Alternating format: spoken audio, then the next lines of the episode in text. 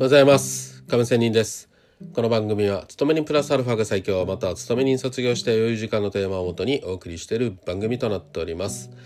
さて、え、今日は FX の曜日ということで FX トレードの話をしたいと思います。テーマはオーダーの不思議というような話をしたいと思います。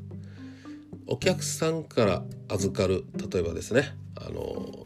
ディーラーと言われてるもの人たち。売りあるいは買いオーダーには不思議なことがあると言われております。例えばですがドル円129.50の買いオーダーが1億ドルあるとします。この1億ドルの買いオーダーが1社からの太い買いオーダーの時と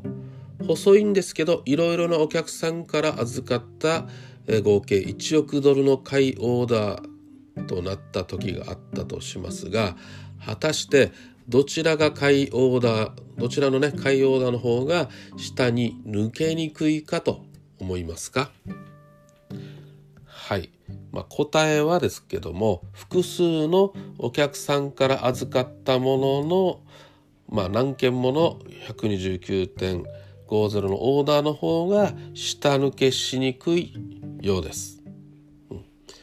まあこれは1社からの同じ1億ドルと複数からの1億ドルではというところですね。さてそういうわけで、えー、1社が出してくるワンショットの1億ドルよりも1枚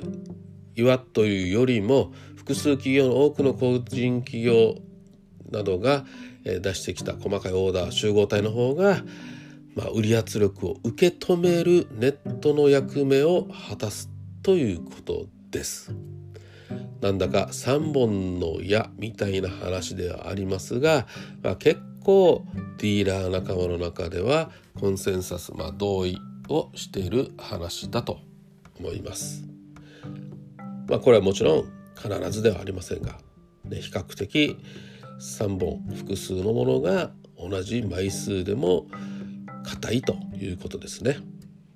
一番オーダーが入りやすい00とか50とかいった水準というのはまさしくこうした複数の企業や多くの個人投資家層が、えー、ね、オーダー出しやすい、まあ、言い換えればオーダーが集まりやすくさらにオプショントリガーも入りやすいのでさらに抜けづらくなるものだという話でした。何かの参考に立てれば、えー、お幸いです。ということでオーダーの主義ネットの役目と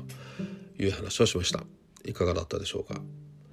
それでは今日も良いトレード一日を。See you!